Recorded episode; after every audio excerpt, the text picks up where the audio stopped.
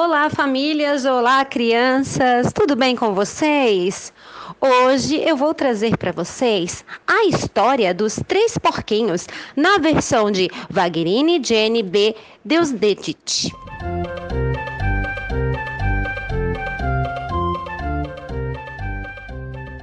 Numa grande floresta viviam felizes e na casa da mãe três porquinhos.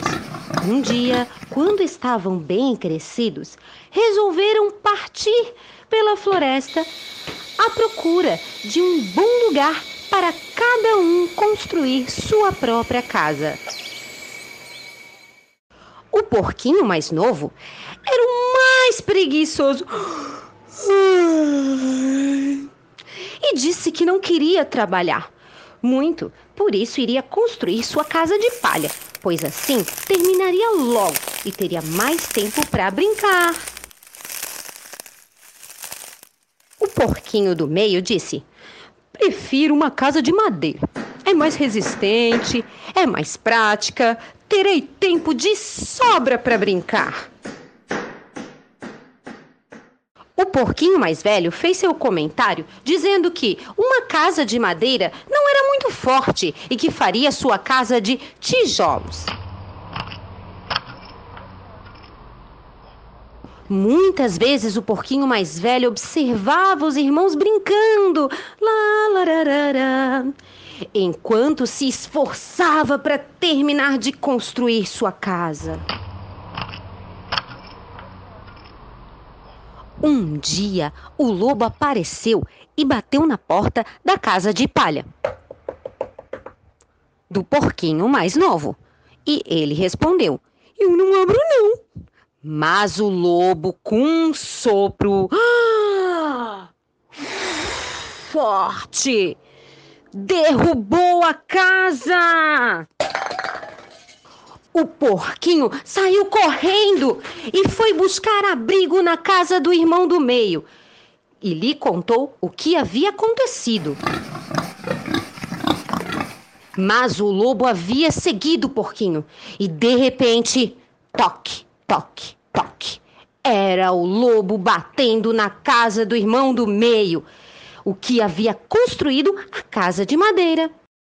Os dois porquinhos correram para a casa do irmão mais velho e contaram tudo o que havia acontecido. Os três porquinhos tentaram se proteger do lobo mau. Assustados, ouviram toque, toque, toque. Era o lobo dizendo: Abrem esta porta, ou vou derrubar esta casa, assim como fiz com as outras. Mas o lobo soprou. Ah! Soprou. Ah! E soprou.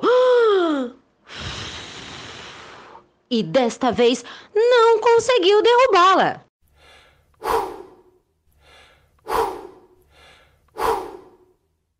Cansado de tanto soprar, o lobo resolveu esperar a noite e entrar na casa pela chaminé.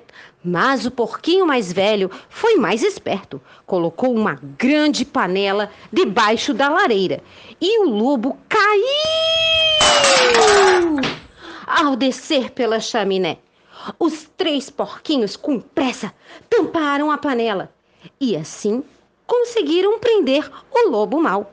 O lobo ficou assustado, fugiu e nunca mais voltou. Os três porquinhos decidiram, a partir de então, morar juntos e todos concordaram que é preciso trabalhar, não só brincar e descansar. Todos viveram felizes na casa de tijolos e puseram a cantar. Quem tem medo do lobo mal, lobo mal, lobo mal. Quem tem medo do lobo mal? E aí, famílias e crianças, gostaram da história? Vocês têm algo para nos contar? Se quiser compartilhar, mande para nós o seu áudio. Beijos!